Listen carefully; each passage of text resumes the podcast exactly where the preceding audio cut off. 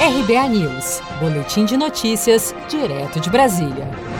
A Latam anunciou que irá demitir ao menos 2.700 tripulantes devido à crise causada pela pandemia de coronavírus.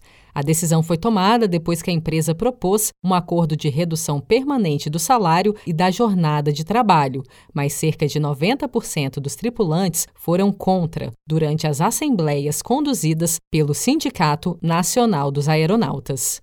O presidente do sindicato, Ondino Dutra, explica que a proposta da Latam comprometia a estabilidade de emprego, além de provocar a redução permanente dos salários dos tripulantes. O que a Latam queria era o seguinte: reduzir o salário por 18 meses. Quando encerrar esses 18 meses, ela reduz o salário permanentemente. E aí é, sai a condição de estabilidade de emprego. Então, ela dá garantia de emprego por 18 meses com redução de salário. Quando encerrar isso, ela pode proceder às demissões e quem fica, ela reduz permanentemente. Na última sexta-feira, 31 de julho, a Latam anunciou um plano de demissão voluntária devido ao fracasso nas negociações.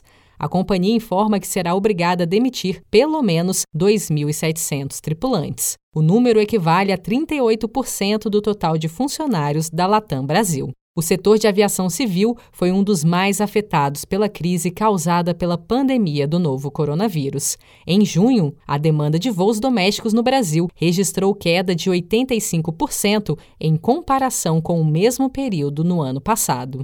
Se você quer começar a investir de um jeito fácil e sem riscos, faça uma poupança no Sicredi. As pequenas economias do seu dia a dia vão se transformar na segurança do presente e do futuro. Separe um valor todos os meses e invista em você. Poupe com o Sicredi, pois gente que coopera cresce. Com produção de Felipe Andrade de Brasília, Daniele Vaz.